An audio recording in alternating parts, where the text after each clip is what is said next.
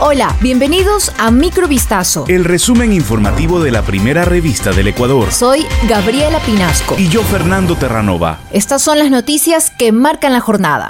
El presidente de la República, Guillermo Lazo, rechazó este viernes el aumento de la condena a 13 años de cárcel para el policía Santiago Olmedo y ratificó su voluntad de indultar a los policías injustamente condenados por cumplir su deber, dijo. El uniformado fue procesado por extralimitación de la fuerza durante un asalto en el que murieron dos presuntos delincuentes en la ciudad de Riobamba de la provincia de Chimborazo. En primera instancia, la justicia lo condenó a tres años y cuatro meses de cárcel, pero este jueves, la sala de lo penal de la Corte Provincial de Justicia de Chimborazo aceptó el recurso de apelación interpuesto por la Fiscalía y aumentó la sentencia a 13 años y 4 meses de cárcel.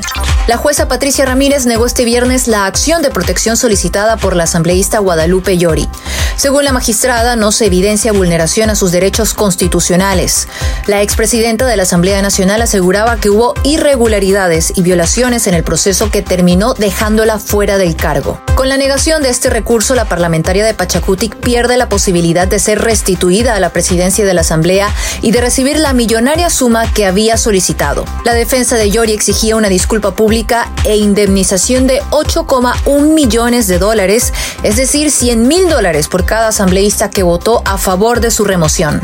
La Contraloría General del Estado emitió un nuevo reporte sobre las falencias recurrentes en la construcción y mantenimiento de infraestructura educativa entre 2009 y 2020 se examinó la ejecución de obras en 19 provincias del país. Según el organismo de control, estas obras se caracterizaron por el incumplimiento de las obligaciones contractuales por parte de los proveedores del Estado y por las falencias en los pagos a contratistas. Las contrataciones se efectuaron por entidades adscritas al Ejecutivo, municipios y empresas públicas. El 34% de los hallazgos utilizados para la elaboración del reporte señalaron falencias en tres ámbitos, especificaciones técnicas, cronogramas de trabajo y perfil del personal técnico.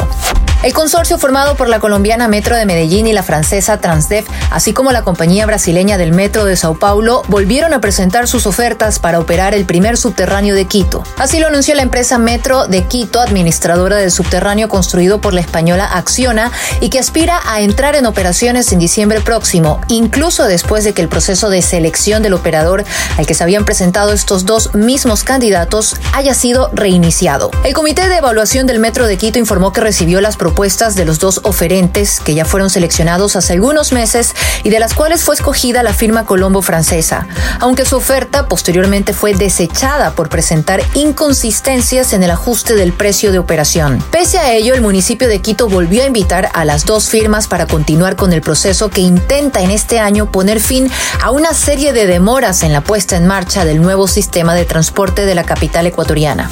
La Federación Ecuatoriana de Fútbol y la empresa Marathon Sport lanzaron oficialmente la camiseta con la que la selección nacional disputará el Mundial de Qatar 2022 y en la que sobresalen los colores de la bandera, amarillo, azul y rojo. La gala mostró los tres tipos de camiseta. La amarilla destaca por ser la principal, en la que el azul y el rojo dan sentido en el cuello, en el escudo también que se ubica en el corazón, un listón azul que sale por debajo del brazo izquierdo y pequeños detalles en las mangas. Los cambios y detalles son menores pero marcan ciertas diferencias con las camisetas que utilizó Ecuador en los mundiales de Corea del Sur y Japón 2002, Alemania 2006 y Brasil 2014.